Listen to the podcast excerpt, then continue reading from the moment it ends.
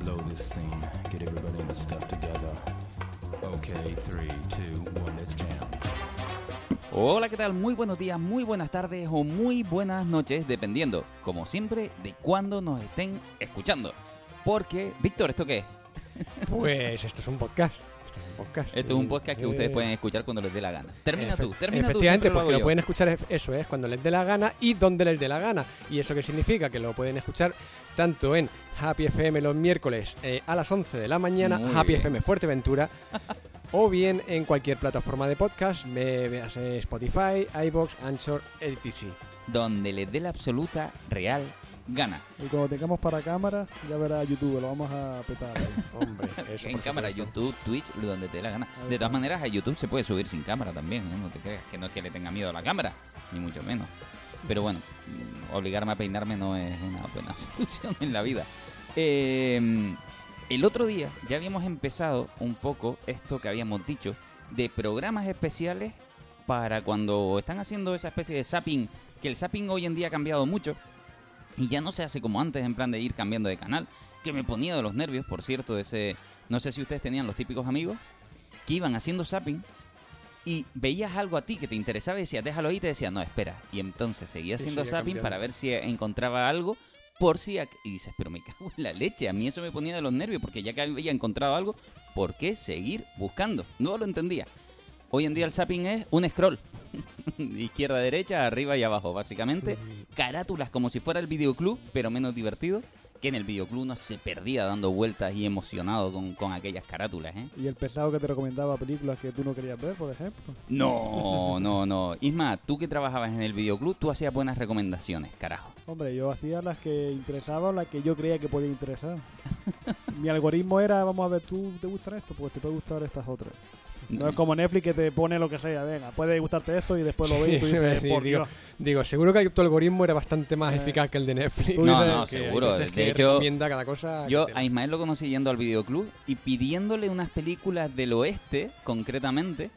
Y él me iba recomendando otras y me la, creo que me las trajiste hasta de Las Palmas, de Videoclub de Las Sí, Palmas. o algo. sí, sí, decía, este tío maneja. este controla. Hay que ficharlo, hay que ficharlo. Y nada, nada, nada. Pues eso, pues justamente como estas recomendaciones estaban, pues ahora tenemos al señor Videoclub y a nosotros que les vamos a recomendar a ustedes que el zapping, que el zapping, pues a lo mejor muera un poquito si nos escuchan y las cosas que vamos recomendando en programas anteriores y en este las pueden ver esta semana, el fin de semana que viene o cuando les dé la gana, porque nos pueden escuchar cuando quieran y eso significa que en este, ese momento es bueno para empezar a ver lo que estemos recomendando. Porque casi todas las series que nosotros estamos viendo y recomendándoles van a ser atemporales de alguna manera.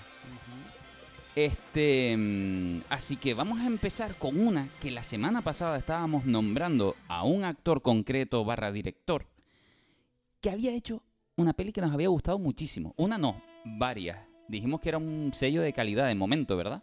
Ahí está. Nos había gustado bastante. Un hombre que maneja el humor de una manera distinta en cada peli, que es lo guay. No solamente te va a escribir a un tipo de humor, él hace capaz, es capaz de hacer humor inteligente, humor absurdo, humor surrealista, Humor dramático. humor cínico. Este hombre, ¿quién es? todo. Ricky Gervais.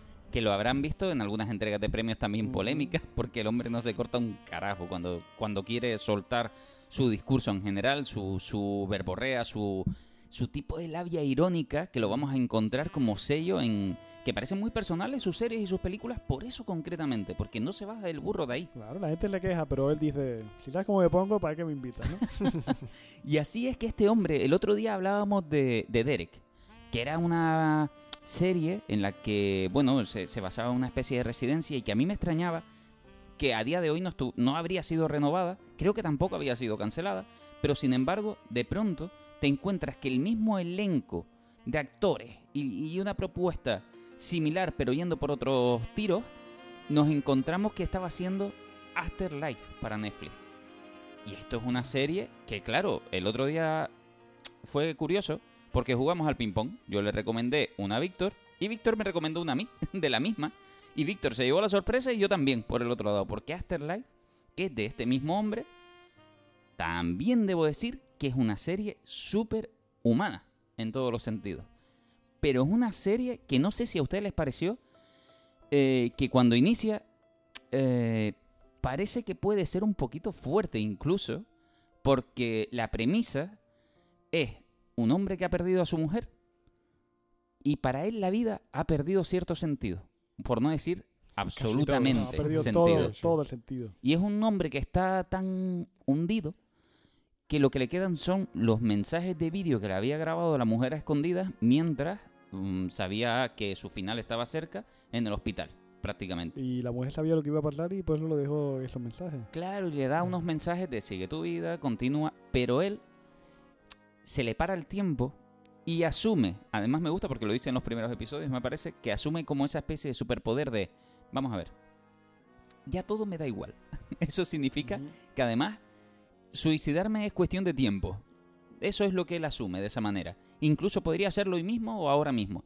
Pero siempre le frenan pequeños detalles, como la mirada de su perro, que suele ser lo que le sucede, en plan de, bueno, ¿y qué, hago- qué hace este hombre? Yo no? creo que la- las escenas más peliagudas que hay en la serie son cuando él le ronda esa idea por la cabeza y uno está nervioso pues dice, a ver cuando aparece el perro para quitarle esa idea. Efectivamente, Mm. efectivamente, porque él eh, lo que te demuestra en la serie es esa capacidad de decir, me rendí.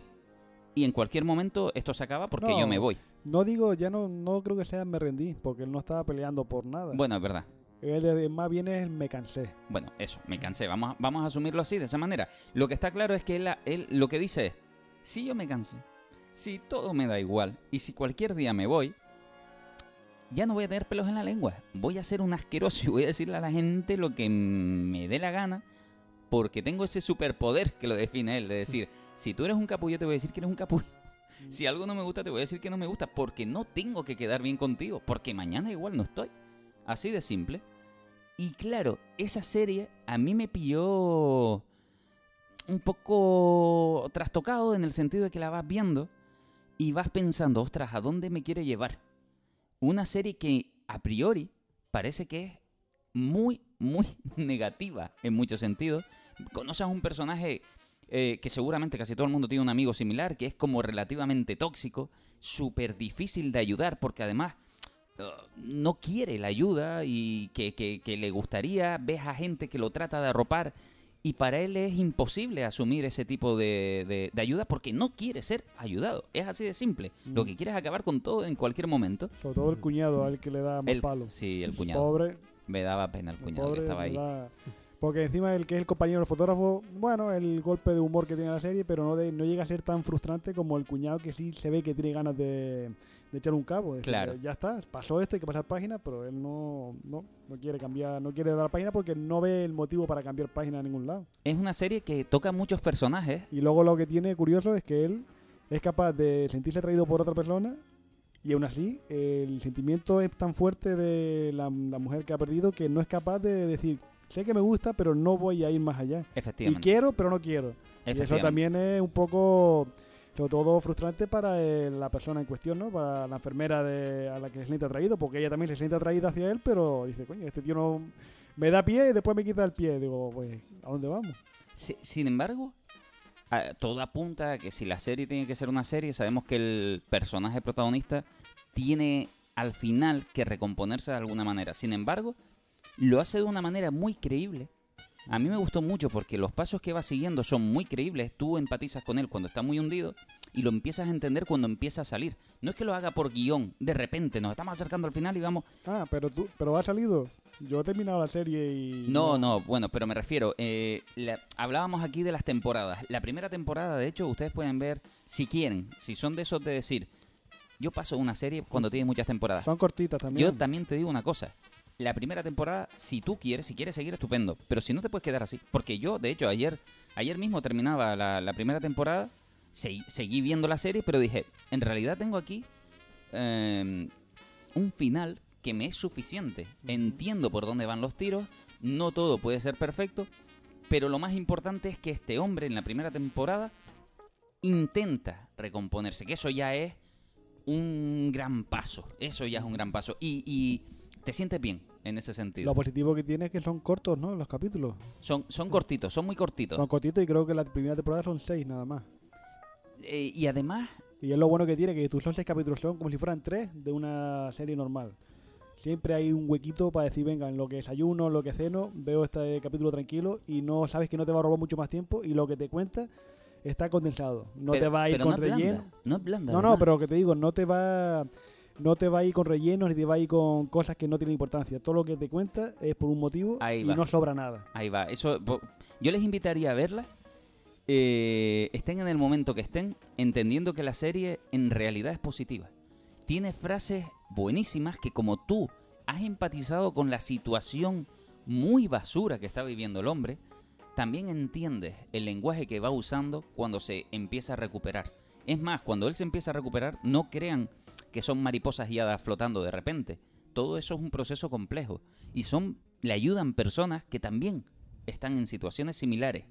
Y él admite no estar tan mal, pero simplemente hay algo interno que tiene que ir cambiando y lo va haciendo. Les invito a verla, sobre todo porque creo que tiene preguntas duras y respuestas muy bonitas desde mi punto de vista. Yo lo que más me gusta de la serie son las conversaciones que tiene con la señora cuando va a visitar la tumba de la esposa, Claro, que se sientan en el banco y hablan uno con el otro y él es más sincero en ese momento con esa persona que con cualquiera que sea más íntimo. Y es lo que también es muy real, ¿no? Que tú a veces te sinceras más con otra persona que no conoces de nada que no con alguien que está más cerca de ti. Solo voy a Mm. contar, solo voy a contar una escena de que no ni siquiera un spoiler, pero hay un momento en el que le hacen, le buscan como una cita eh, con una persona que es una mujer que también perdió a su marido. Y entonces, bueno, pues es un punto en común que tienen cada uno. Y entonces, bueno, cuando se sienta a hablar con esa señora que también ah, ha recibido un golpe duro de la vida, ah, pues los dos dan asquete, por decirlo de alguna manera. Los dos son muy cínicos, los dos eh, en realidad parecen relativamente abandonados a, a intentar quedar bien con nadie. Y la chica le empieza a echar en cara a él eh, su actitud suicida, que es muy pobre. No como la de su marido, que sí que se murió de verdad y se suicidó bien. Y me encantaba cuando decía la señora, mi, mi- marido todo, todo lo hacía muy mal, pero suicidarse lo hizo estupendo. Saltó de un risco y por ahí se quedó eh, estupendo, esparcido por todas partes. Y decías tú, pero qué brutalidad es esa escena. En general, ya les digo, es una buena aventura, un poco cínica, un poco crítica, pero humana como pocas y con, insisto, y repito, preguntas y respuestas que a mí me gustaron muchísimo. Hombre, yo tengo que decir que tienen que tener clines al lado, ¿eh? Porque yo confieso que como hay un par de capítulos con esta serie que yo lloré. ¿Sí? Y Yo con la tumba de las luciérnagas, ¿no? Pero la tumba es distinto. La tumba tiene lo que hace es retorcerte el alma, escupirte y te queda hecho un guiñapo. Como tú dices, Afterlife no te quiere romper. No, no, no, no lo busca. Te quiere emocionar en todo caso, pero no romper como te rompen otras pelis. Es Y- la y- diferencia. Y creo que pocas series se atreven a hablarle a la gente en, en modo depresión. Ujú. Porque es muy fácil hablar desde fuera de ese lenguaje. Pero este, este lenguaje, uff, es complejo. Es complejo y yo creo que sobresale, que lo hace muy bien. Cambiando de onda, cambiando, no sé si de plataforma, ¿qué nos traes tú, Víctor? Pues vamos a cambiar efectivamente de plataforma. Yo hoy me voy a basar un poco en tres series de Movistar Plus y voy a empezar por una que la vi hace ya un tiempo, bueno, cuando salió, hace ya un año y algo, eh, pero que ahora hace unos, meses salió la segunda temporada, que es eh, Hierro. Hierro esa serie que recibe su nombre de nuestra vecina isla de El Hierro, que es donde se suceden todos los acontecimientos. Eh, que bueno, eh, hay eh, una jueza que llega a esa, a esa isla, que es Candela Peña. a mí me, Candela Peña me, me gusta, la A verdad me es que me, encanta me esa encanta esa, esa actriz, la Me verdad que lo, lo hace muy bien. Y incluso eso, que le, le imprime una, una personalidad que, que le queda muy bien, que es eso, un poco de ese de, de mujer dura, un poco borde a veces y tal, pero que yo creo que lo lleva intrínseco a ella porque ella es un poco así. Entonces creo que por eso a lo mejor le quedan tan bien ese tipo de, de papeles. Y bueno, pues eso es una mm, hay un- es una serie de, eso, de, de intriga, hay un un asesinato ahí de por medio y tal, la investigación. Y bueno, pues todo lo que nos ofrece. Y bueno, y de hecho, el tema de.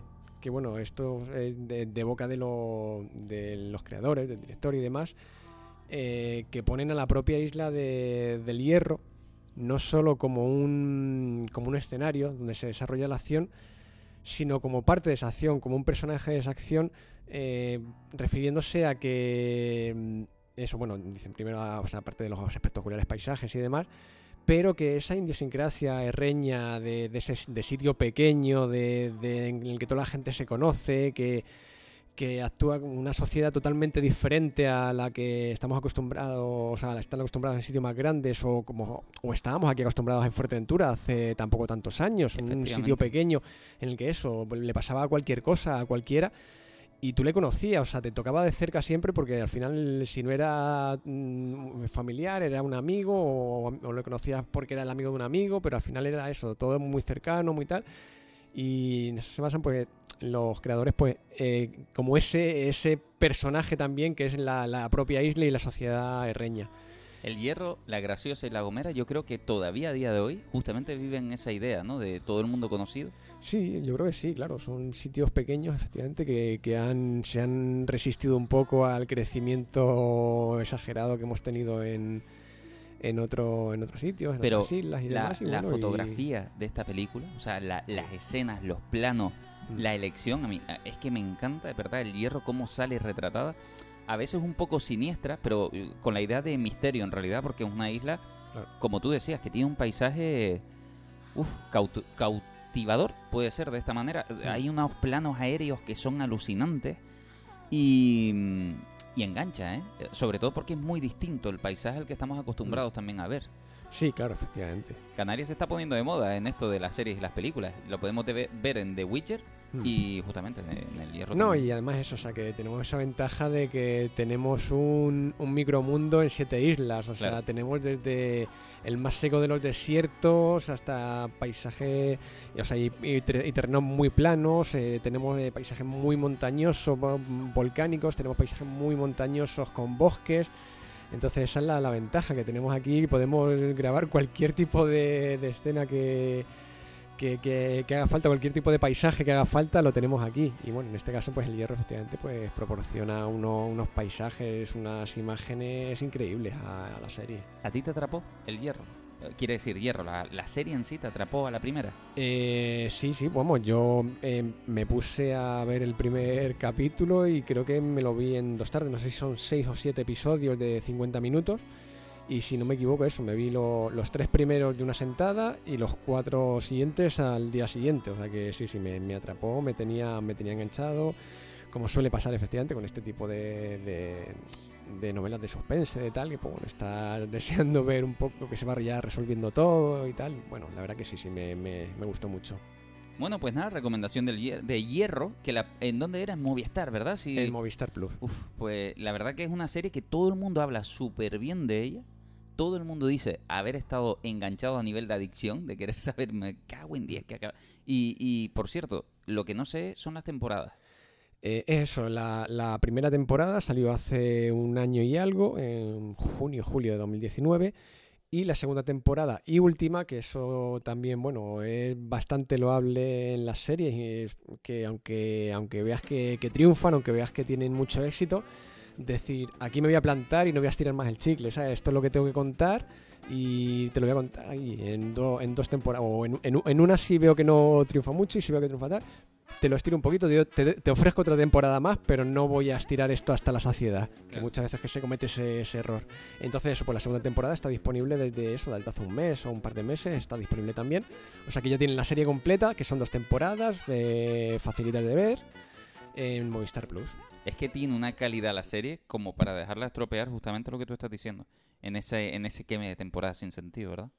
Hombre, una cosa que ha cambiado en la serie por los servicios de streaming es que ya las series no se van a hacer perpetuas siempre. Excepto los canales generalistas que sí ponen como Anatomía de Grey que va a la temporada 18, Ley y Orden que va por la 50 y pico porque eso no se acaba nunca. Los servicios de streaming yo creo que lo hacen cortas porque, primero, por el sueldo. No va a tener un actor cinco años seguidos haciendo una serie. Y segundo, porque la calidad es lo que hace que un producto venda o que tú vayas hacia ese producto. Claro. Y si una serie siempre, por muy buena que sea, va a perder calidad conforme van pasando los años, yo creo que prefieren limitarse a hacer algo bueno y que la gente lo vaya a ver, a hacer algo largo y que la gente diga, no, porque al final se pone, se tropea y tal, al final se vuelve mala porque sí. Es cierto, pero eh, eso después entra en un arma de doble filo con las cancelaciones rápidas Ya. también. Igual que se hacen series rápidas, se cancelan rápido. No, rápidas o que no se entienden. Oh, Netflix tiene una que se llama Glow, que es de lucha libre, que con la pandemia no se estrenó la cuarta temporada, que ya está hecha. Pero Netflix la ha cancelado. la ha cancelado y no va a echar la cuarta temporada, pero si ya está hecha. Pero no, no la va a emitir. Lo mismo podríamos decir de Cristal Oscuro, esa serie que estuvo que Eso estuvieron no- haciendo. Eso sí que no se entiende, la verdad. Es que no se puede entender esa serie de Cristal Oscuro de cancelada porque además son exigencias casi de Netflix en el sentido de que Jim Henson y compañía decían, oye, la vamos a hacer digital para estar en los nuevos tiempos. Y le dijeron, no, no, rescatemos marionetas y hay una especie de mezcla artesanal hermosa. Pero si tú dices que es porque no ha triunfado la serie, pero es que ha Es que, triunfado. no, es que ha triunfado. Es que lo que son cosas que no se entiende. Ha triunfado. A mí personalmente The Witcher me parece una mala serie. Para mí. Estoy hablando de mí. Sí, sí, Me parece una serie muy mala. Y sí hay segunda temporada. A ver, yo te digo, si Pero había- esta que tiene una calidad que sobresale. Y Netflix ahora mismo le hace falta calidad más y que, cantidad. Y que es original. Allí Ujú. donde haya, le aporta un caché nuevo a Netflix, incluso de atrevimiento y de todo. Y si y es verdad que si a mí me das a elegir y me dice segunda temporada de The Witcher o Cristal Oscuro, mm, A The con Witcher, los no ojos directo. cerrados voy a por Cristal Oscuro. Te lo digo ya. Eso lo tengo clarísimo. Ay, Ay, a ti te dirá bueno. mucho Henry Cavill como para decir eso. bueno, Isma, ¿y tú qué nos traes? Bueno, vamos a seguir con Netflix. Y voy a decir una que se estrenó hace poquito. Una miniserie, también es española, que se llama El Inocente. El Inocente. El Inocente. Son ocho capítulos, si no recuerdo mal. Es una miniserie que te gustará si te gusta lo que ha hecho este director anteriormente. Este director se llama Oriol Paulo y ha hecho tres películas. Hizo una que se llama El Cuerpo con Belén Rueda, otra que se llama Contratiempo con Mario Casas y la última Tr- Detrás de la Tormenta con Adriano Ugarte. O sea, Es- tú, no, tú nos dices que es sello directamente. es este hombre. ello de que es un nombre que hace un misterio tras otro misterio tras otro misterio y que, da- y que es coherente dentro de lo que la peli te está contando, o lo que la historia te cuenta, es, tiene una coherencia, una coherencia muy buena. Que es tramposo, es tramposo, como todas las series de misterio que son tramposas, porque siempre te van a ocultar datos para, so- para sorprenderte después. Pero si a ti no te gustan esas películas, es difícil que te guste una miniserie donde las sorpresas son continuas. Una sorpresa tras otra, tras otra, tras otra. Y lo que piensas que un personaje era de una manera, después se convierte en otra. Y es lo que a, a mí lo que esta serie es adictiva, es adictiva porque el misterio está muy bien hecho los primeros capítulos y te engancha para tú seguir, mm, para querer seguir viendo más, más, más de esa historia. Al final puede que afloje un poco, pero claro, es que hay que aflojar porque ya hay que terminar. Y como hay que terminar, hay que resolver el misterio. Ya no puedes meter otro misterio para como pasón perdido, ¿no? Hay un capítulo en que empiezan a resolverse todo y después te llega el final del status quo para ver cómo queda el personaje. Pero es una miniserie que te engancha y si te apuras la ves en una sentada en una tarde. El Inocente, se habla mucho de ella en redes. Pero muchísimo. Creo que lo ha petado también, lo ha pegado. Lo ha ¿eh? petado en la semana, porque es algo que tiene Netflix, es el estreno en la semana. Una Claro, cosa que él tiene que arreglar, porque un- tú no puedes gastar tu dinero en nada, en un producto que es bueno, estrenar todos los capítulos de sopetón, que la gente hable de ello una semana y después se olvide porque ya hay que pasar al siguiente extremo, al siguiente estreno. Eso Netflix gusta que tú puedas ver las temporadas a tu gusto, pero también es un error porque hace que la gente se, se olvide y vaya, por ejemplo, que lo está pegando ahora, la serie de animación de Star Wars, ¿no? La de la remesa mala. Sí. Pero siempre va a estar pegándolo porque como son capítulos semanales, la gente siempre va a estar hablando de ello. Esa, de esa hablaremos un día, por cierto. la No, yo tengo que verla todavía, todavía no la, no la he podido ver. Por Y- eso, por eso, hablaremos un día. Y no sé si le has comentado de, de qué duración son los capítulos. No, 50 minutos. 50 minutos. Tú sabes ok. que la española es, es bueno, han pasado de hora y media, Mm. que era antes, a 50 minutos. Ya vamos Ya. aprendiendo a cómo hacer un capítulo que no sea eterno. Menos mal también. Mm, Y actores buenos. Mario Casas lo dejamos aparte. no te gusta. Eh, tiene que eh, aprender todavía muchas cosas, creo yo. Sí. Pero- Yo eso, yo es verdad que en el- por lo que he visto en, en Twitter, pues eso, le, le comparan un poco, pues bueno, con un, con un tronco, con un madero que dice que si lo sustituyes por un árbol, pues que iba a ser un poco más o menos igual, ¿sabes? Que le ven como- un actor un poco inexpresivo, un poco tal, Pero, pero, fíjate, en Contratiempo lo hace bastante bien. Mm. Para ser protagonista y tal, lo hace bastante bien eh, la actuación que, que- que tiene ahí. En Inocente actúa Mario Casas, como te dije, está Aura Garrido, que me parece una actriz muy buena, que sale en la de estas del Misterio del Tiempo. José Coronado, que no hay nada que decir ahí. Alejandra Jiménez, que también es muy buena, muy Sí, buena actriz. sí. Y después ya están los secundarios que aparecen en un par de capítulos, pero que no son, digamos, el trío protagonista como son estos tres. Yo estoy contento de que las plataformas eh, estén empezando a usar la ficción española, de verdad, porque creo que la ficción española estaba muy anclada a directores que sabían pedir subvenciones. Pero ¿sabes lo bueno que tiene, por ejemplo, Netflix? Que hace un producto o, o encarga un producto a un país, pero no quiere que, sea, ese- que no quiere que ese producto sea Local. exclusivo de ese país. No, no, está muy bien. es lo bueno, bien. que sea, digamos, un poco internacionalizante para que un tío en Nueva York se siente, la vea y ah, va, y no me, desen- me desentona porque no es lo mío. No, no. Están en España, están en Madrid, en Barcelona, pero no van a ponerte eh, la estatua de Colón o te van a ir a unos sitios comunes. Bueno, es que hay series de España que están triunfando gracias a la plataforma y que en América las están viendo sin saber que son españolas. Eso, eso es lo bueno, ¿no? La internacionalización independientemente cultural, en este caso. Que hayan productos que peguen cultural, pues estupendo, ¿no? Pero este, este tipo de cosas, ay, por fin, por fin quiere decir que de verdad, de verdad que estábamos muy anclados a los puntos, porque las subvenciones, cuando hacían se- eh, cine, series y lo que sea, tenía que ver con que le gusta Antena 3, que le gusta Telecinco o que te den puntos haciendo una serie de temáticas concretas. Aquí están como más liberados. La única pena todavía es que Netflix eh, no acepte mm, propuestas externas, a no ser que sea a través de un circuito interno que ya tiene de productoras. El problema de eso es que atraer productos nuevos va a depender de una cadena de intermediarios que siempre son los mismos. Y eso complica un poco todo. ¿Por qué? Porque además Netflix sabe las sorpresas que se puede llevar de vez en cuando, como algo que les pilló totalmente desprevenidos. Iba a ser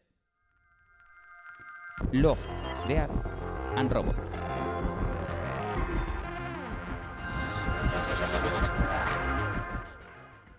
Ismael se ríe, ¿Tú, ¿tú lo llegaste a ver? No, no, ya vi la segunda ya. Ya viste la segunda, ¿te gustó? No. Vale.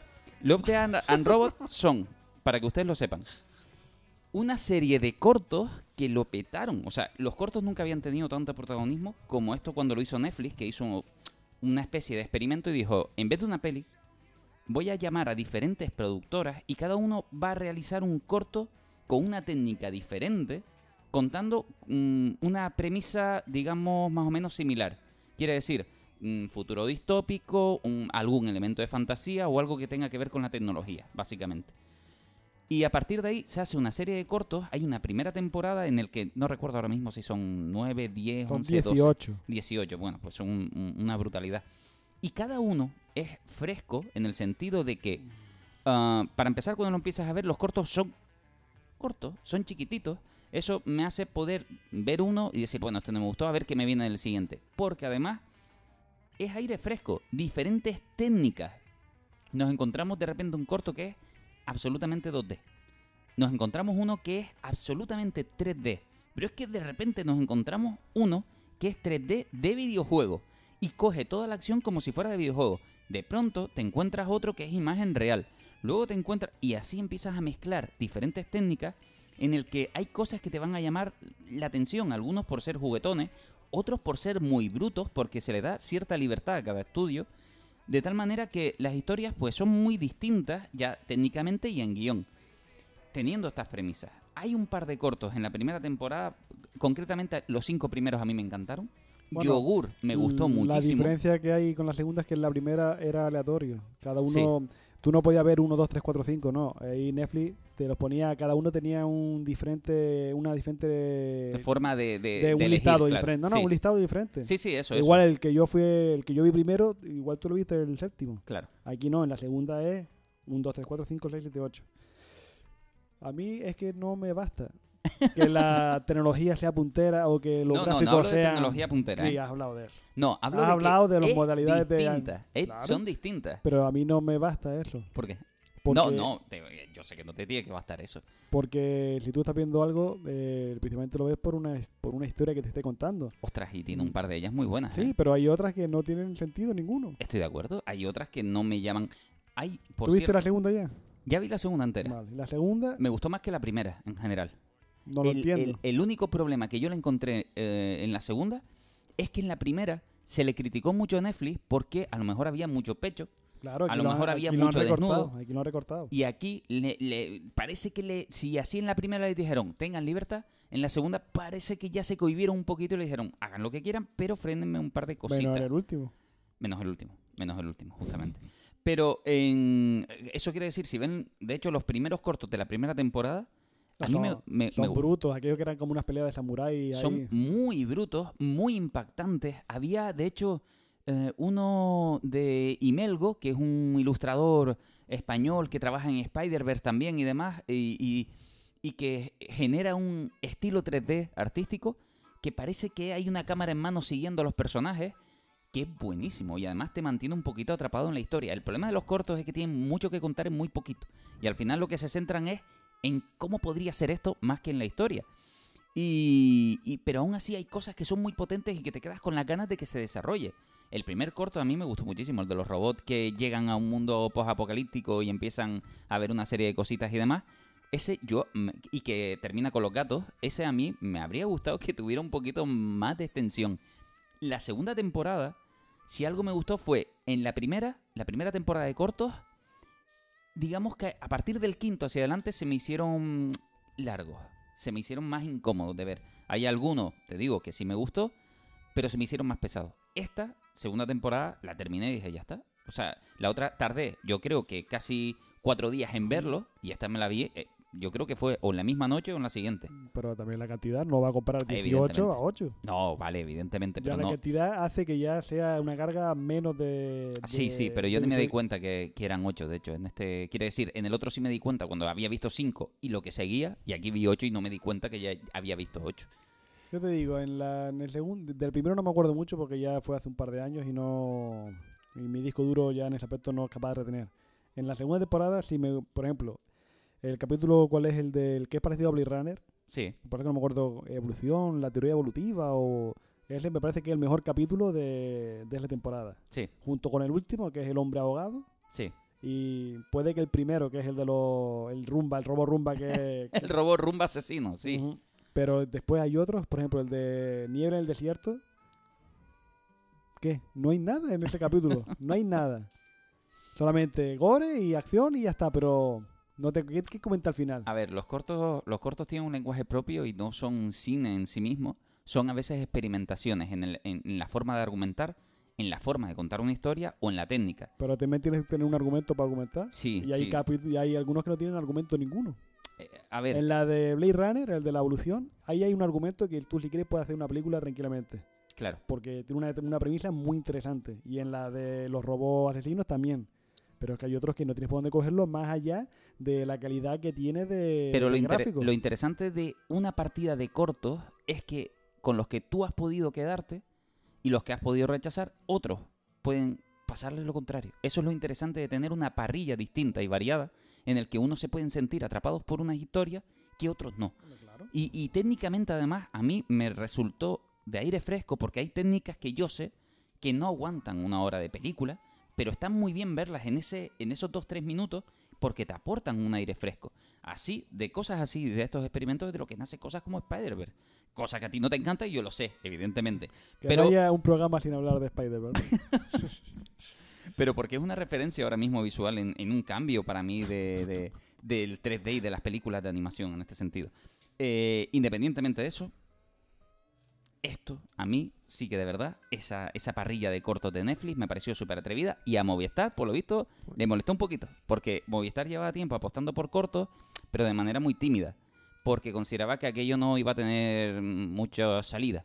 Y sin embargo, fíjate que Netflix hace esto y pega un boom de la leche. Ya, Movistar lo que te los pone en el catálogo y si te acuerdas y lo descubres Claro, no lo y- promociona, no hace muchas fiestas y pasa lo que pasa. Y sin embargo, tienen potencia. No, yo he visto cortos, cuando yo estaba en Movistar, yo he visto varios cortos muy interesantes que, que tenían ellos, pero claro, tienes que buscarlos, si no, no sí, lo vas a ver. no, no, por supuestísimo. Pues yo con esta serie de Love, Death and Robots me, me pasó, o sea, yo empecé a ver la, la primera temporada y creo que pude ver cuatro o algo así. Después ya cambié porque, pero es que es verdad que, no sé, igual a lo mejor por el momento en el que estaba, en el que me puse a verlo estaba más disperso o lo que sea y no, no, no era el momento a lo mejor para mí para ver ese, ese tipo de cortos o tal.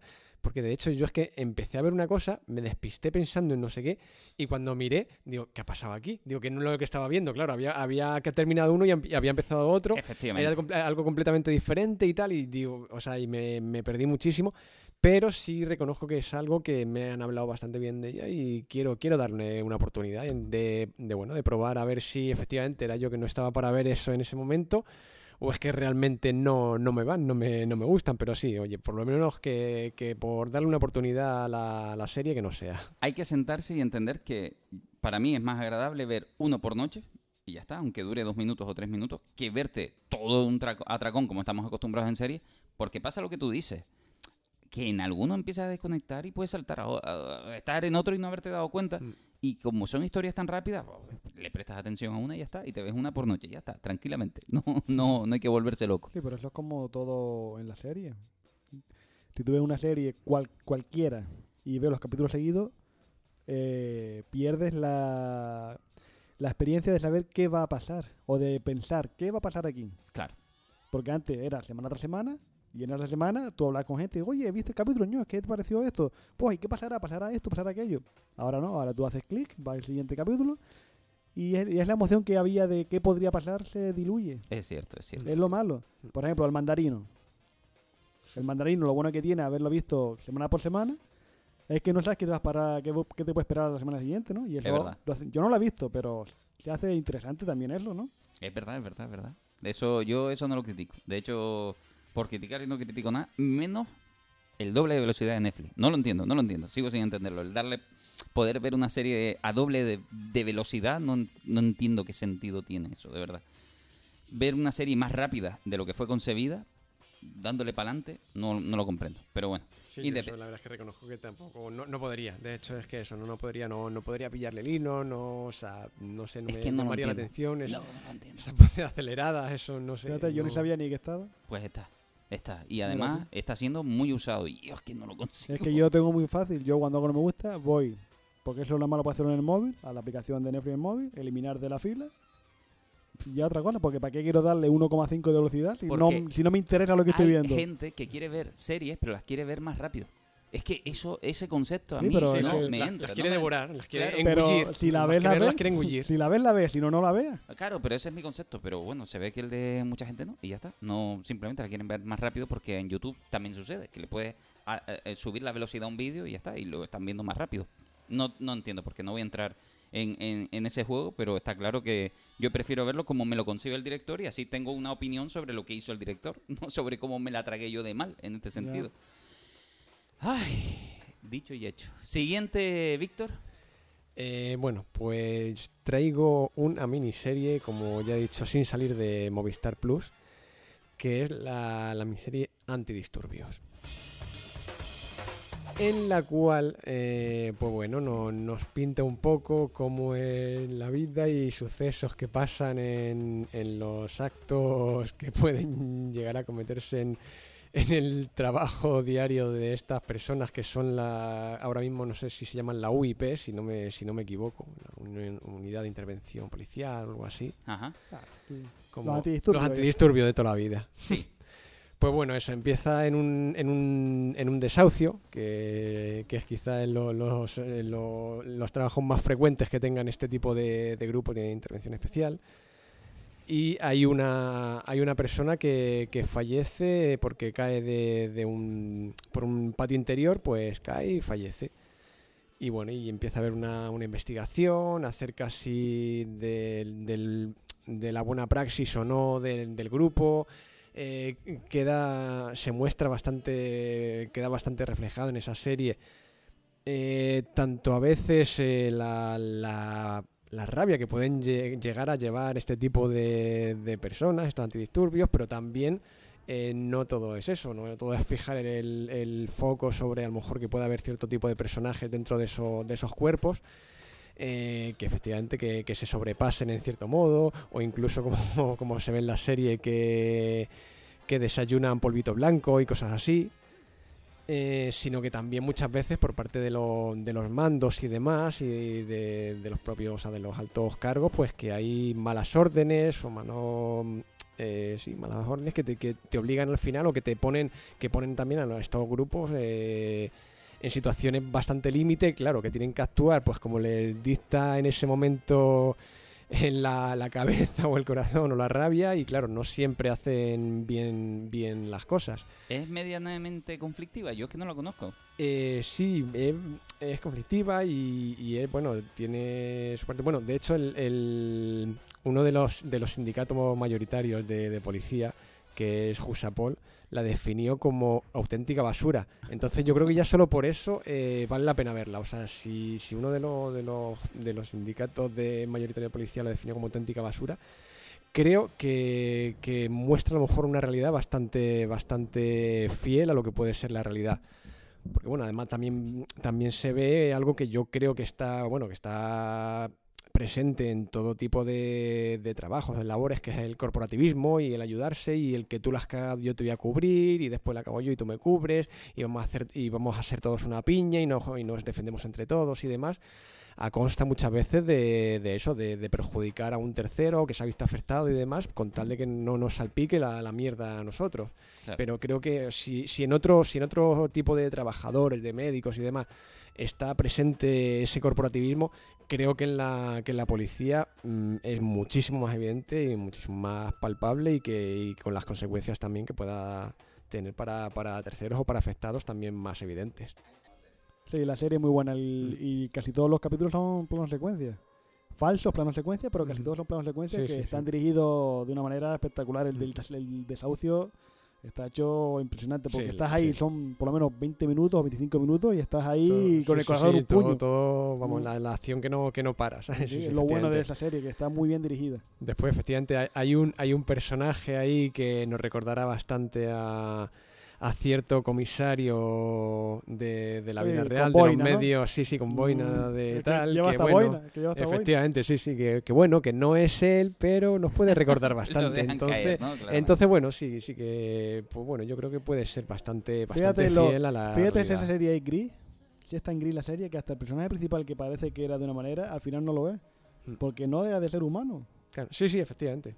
Tú dices de. Tú dices, yo creo que lo que, lo que hace la serie muchas veces es humanizar cosas que no dejan de ser cosas dirigidas por humanos. El Parlamento Europeo, la gente se queja, pa, pa, pa, porque esto lo otro.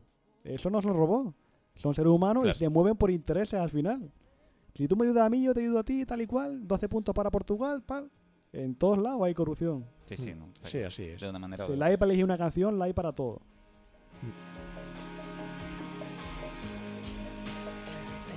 Pues nada, con este cuerpito de buen rollo. nos vamos a ir al. ¿A qué serie nos traes tú o No, película? ahora voy a traer una peli. Una peli, También venga. en Netflix. Y nos vámonos al lejano oriente, a Corea del Sur. Y traigo una peli que se estrenó en Netflix hace ya un par de años, pero no la llegué a a ver hasta hace poco. Que se llama Forgotten, Ajá. Olvidado. Una premisa bastante sencilla, que es un hermano junto con su hermano y los dos padres van a vivir a una nueva casa y esa noche cuando sale con el hermano a dar un paseo al hermano lo secuestran. ¿Qué pasa? Que a los 19 días de- del secuestro vuelve a aparecer el hermano, pero ha cambiado. Eh, el protagonista nota que hay algunas actitudes que no son las mismas que tenía antes. Y entonces empieza a investigar y a seguir al hermano a ver por qué ha cambiado tanto. Y ahí empieza, digamos, la peli a darte unos giros argumentales que te quedan locos y que son muy lógicos para lo que te está contando. Una peli recomendable y sobre todo cuando cuanto menos sabe de ella. Vale, entonces. no recomiendo no, ver trailer ni ver nada, solamente si te gusta el misterio, le das a play y la ves. ¿En qué plataforma? Netflix. En Netflix también. Vale, la podemos ver en Netflix y.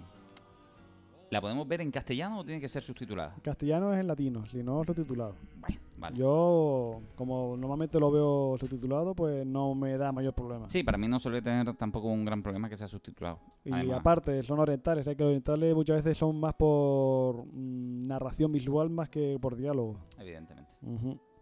Entonces, no nos quiere. No, no quiero solo decir eso. Después de un secuestro, llega un hermano cambiado y el protagonista tiene que averiguar por qué ha cambiado tanto. Bueno, pues nada, entonces lo dejamos así como está. Simplemente si les llama la atención, repite el título, Forgotten. pues ya está, listo. Eso es lo que tienen que ver. Tienen Forgotten, tienen Hierro, la verdad que tienen un montón para ver si, si quieren hacer deberes este fin de semana. o la próxima semana. No importa, ustedes la pueden ir viendo poquito a poco todo. Y si se aburren todavía y quieren un poquito de... Es que no sabría Hombre, decir. o quieren diversidad. Si quieren diversidad. Vale. Claro, porque ya hemos hablado mucho, sobre todo de suspense. Hay que meter alguna otra cosa. Alguna comedia, algún... Ah, comedia. Es que, bueno, esto no sé cómo definirlo.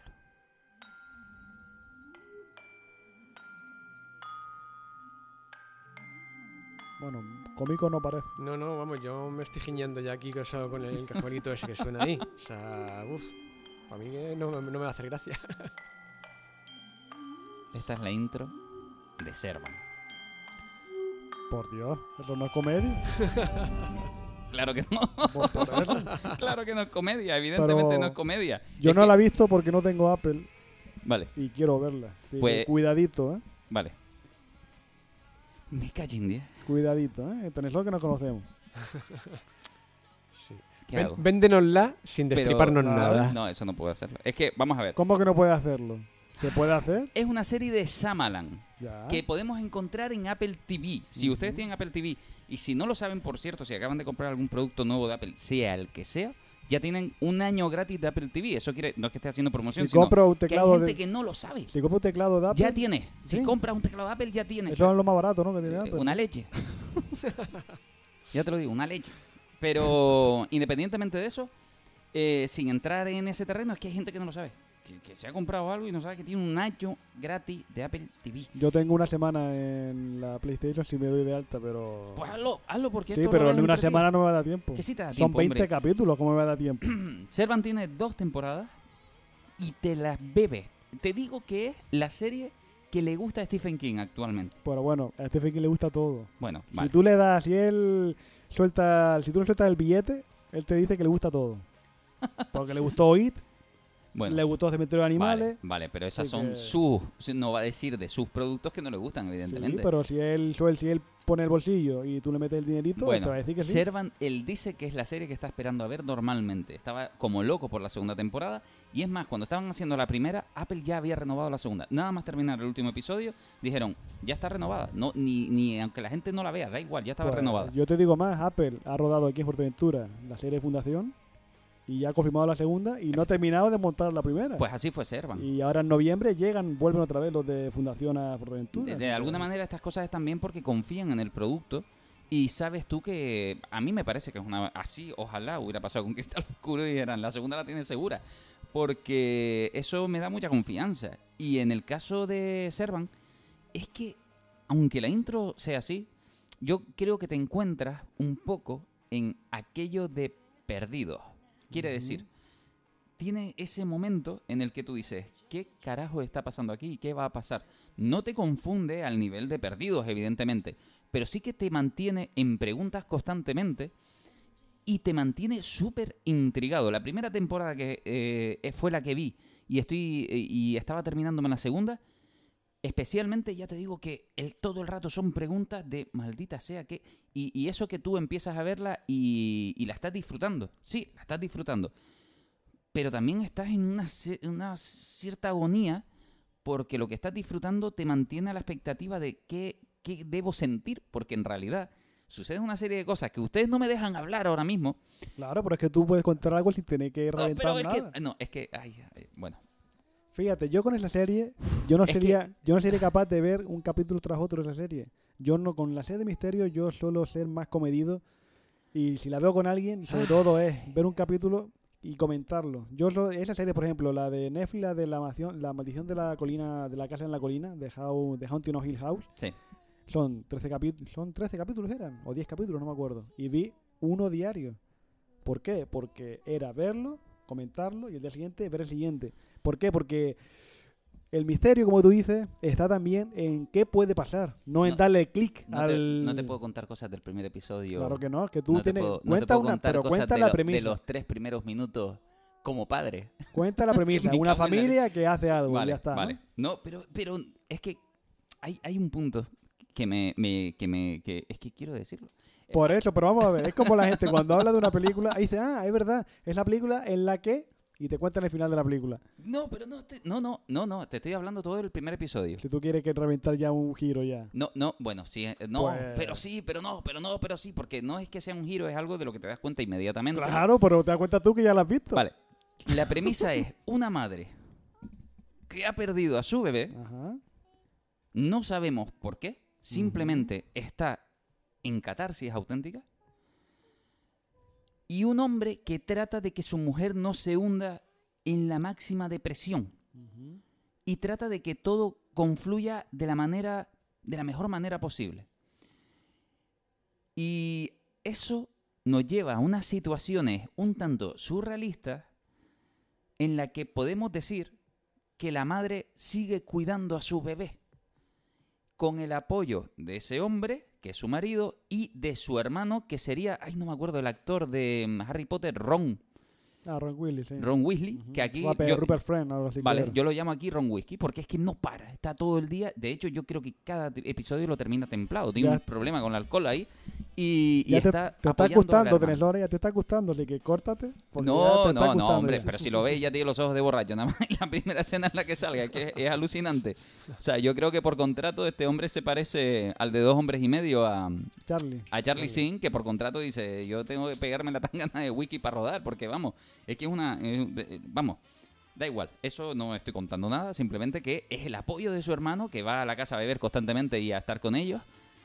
Y de eso inicialmente va la serie y de que contratan a una niñera, a una niñera para cuidar al bebé mientras esa madre va a trabajar. Y tú dices, pero en las cosas que has dicho hay cosas que no consigo hilar, porque lo primero es que perdió a su bebé. A ver, Servan. Y es lo único que puedo decir. ¿Te parece bien? ¿O Ujú. sigo? Bien, bien. Párame. Vale, estupendo. Pues eso, eso, eso es el bien, misterio. bien, porque lo último que dijiste, como es desconectado, no sé lo que has dicho, así que bien.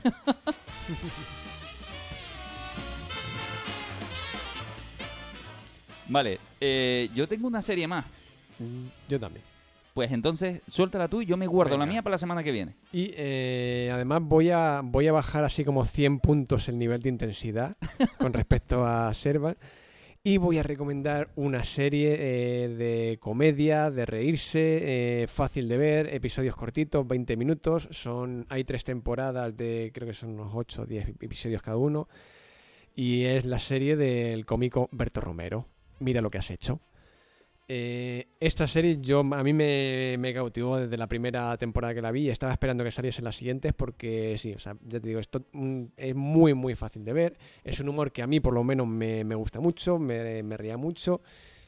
Eh, es una serie que se basa en lo que sería la vida de un cómico eh, que tiene que tiene tres hijos y no sé qué. O sea, él, él dice que no es eh, 100% una autobiografía, por así decirlo, o no lo que pueda parecer, pero sí, o sea, está basado en lo que sería en su vida. Lo que pasa que, bueno, me imagino que le habrá añadido pues elementos de, de ficción para, para convertir su vida en todo un, un no parar de momentos cómicos. No creo que su vida sea sea así realmente. Pero, pero sí, o sea, tú lo ves y estás viendo lo que podría ser esa, esa vida de, que tiene el, el cómico Berto Romero. Y ya te digo, a mí me, me gustó muchísimo, son capítulos que te puedes ir viendo así cuando no tengas nada que, que ver. Está en Movistar Plus, son eso creo que 20 minutitos. Y ya te digo, yo yo a mí, o sea, desde, desde el primero ya me, me enganchó. Me, también es verdad que, bueno, yo soy el humor que, que utiliza Berto Romero en sus en sus apariciones televisivas, en sus sketches y tal, pues sí, me, me gustan bastante. Entonces, pues a lo mejor por eso es lo que me, me atrae tanto de, de esa serie. Hablan Pero- muy bien, ¿eh? De mira, Mm. mira lo que has hecho, hablan muy bien. Berto, yo lo he escuchado un par de veces hablándola en plan de no es porque la haya hecho yo que- y la defienda saco. Pero sí que es verdad que hay un par de series ahora que a mí me gusta mucho la idea de que cómicos, además Berto me gusta, en lo personal me gusta mucho como humorista, y así como los americanos supieron sacar jugo de sus humoristas haciendo películas para ellos, personalizando películas y demás, creo que en España sería el momento a lo mejor de hacer este, este, este tipo de cosas, justamente, ¿no? Aprovechar Mm. gente con talento y sacarla adelante de esta manera, con productos así. Sí, efectivamente. Y, y bueno, eh, a ver, ¿y qué iba a decir yo Ay, perdón, ahora? que- es que te interrumpí. No, no, no, no, no te, pre- no te preocupes. Ah, bueno, sí, eso. eh, destacar el papelón de la que hace de la, la mujer de, de Berto en la serie, que no me acuerdo ahora el nombre, voy a ver si lo, si lo encuentro aquí rápido, pero me... eh, Eva Ugarte, Eva Ugarte. Eh, para mí se, se sale, la, la descubrí en esta, en esta serie y me, y me encanta. O sea, desde, desde que la vi, desde la primera vez que la vi aquí en Mira lo que has hecho, es una actriz que digo, chapo, el sombrero, me, me parece una, una crack, una monstruo televisiva total. Y, y bueno, eso, o sea, animo a la gente a que la vea, si eso, si tiene ganas de, de echarse una, unas buenas risas. Y bueno, eh, he de decir una pequeña anécdotita que, que, que pasó en, en la, la primera temporada, hice en la primera temporada de, de Mira lo que has hecho. Eh, y el- vieron que, que triunfó bastante. En la segunda, pues le, eh, le dijeron a Berto pues, que le subían el, el sueldo bastante. Y a la, y a la, a la, coprotagonista, a Eva Ugarte, No se lo no se lo subían. Pues mm, Berto dijo que así no trabajaba. Dice, dice, bueno, ya nos pueden ir igualando los dos el sueldo. Dice, si quieren me lo quitan a mi parte. Dice, pero aquí dice, dice aportamos los dos lo mismo a la serie. Así que los dos tenemos que, que cobrar lo mismo. Así que oye, chapó por, chapó por ese, por ese gesto que yo creo que hay más actores o actrices que tendrían que, que tener. No asumir ese rol de protagonista y por eso tienes que cobrar más, sino oye, compartir muchas veces eh, ya que tienen un peso similar en la serie, pues no porque tú tengas más nombre que la otra persona vas a tener que cobrar más. Así que chapó por ese gesto de No, no, y se está viendo bastante más, ¿eh? En Big Bang Theory también llegó a suceder en la última Mm. temporada que todos se igualaron el sueldo cuando el máximo sueldo eran para los que hacen de Leonard y Penny. Y ellos dijeron, no, no, hay que igualar el No, episodio. Leonard Penny y... Sheldon. Y Sheldon, perdón, es verdad, Hombre, Leonard Penny. No, eh, Sheldon, tú vas a decir Sheldon, Sheldon, cobrando menos que los demás. Evidentemente. Pero, pero sí, al final como que equilibraron porque le consideraban injusto ese tipo de cosas, está muy bien. Y esto no lo estás recomendando por el típico rollo de no, hay que consumir rollito nacional. No, no, porque vale la pena verlo. Sí, sí, vamos, yo me, me río mucho y ya te digo, y es algo que bueno, que para, para pasar el rato eh, está, está genial, o sea, que no, de estas veces que no tienes, si no sabes qué ver y tal, pues te puedes ver uno o dos capitulitos, que son eso, ya te digo, duran 20 minutitos, te vas a echar risas mm, por mi parte aseguradísimas y vas a pasar un buen rato garantizado. Pues estupendo, pues nada, ya saben, pff, otra vez maratón en esta semana si quieren ver cosas. Eh, yo me apunto a algunas que no he visto de las que ustedes han dicho. Hierro la tengo ahí pendiente todavía, pero es que es verdad que lo poco que he visto me ha parecido una calidad absoluta. Y la de Berto no la he podido ver, así que si tú me la recomiendas, pues la tendré que ver y ya te iré 100% mencionando. recomendable. Muchas gracias Ismael por haber estado aquí. Pues nada, hasta la siguiente. Sabes que te puedes ver de a Robot y disfrutarlo un poquito. Claro. sí, eh, o sea, quiere decir, tú lo viste todo, Yo ¿verdad? lo vi todo, claro. Ah, vale, vale. Lo que pasa es que hay algunos que te digo, yo no comulgo con ellos. Pero después te llega, por ejemplo, el hombre ahogado y tú dices, vale, pues vale. Lo merece, acepta. merece Ah, la va- pena. Ah, haber vale, entonces ahí. sí cumple su objetivo. Que hay cosas que te van a Cumple, gustar. pero claro. por eso hay cosas que no compro. Bueno. El capítulo de la ballena, ¿dónde está? ¿Qué quiere contarme el capítulo de la ballena? Ay, Víctor, cuando los veas, me dices cuál te llamó a ti la, la atención. Venga, ahí lo tengo apuntado en la lista de pendientes. Pues nada, muchísimas gracias a todos ustedes por habernos escuchado. Nos escuchamos la semana que viene. Ya saben, cualquier plataforma vida y por haber de podcast. eh, y en Happy FM Fuerteventura todos los miércoles a las 11 de la mañana. Adiós.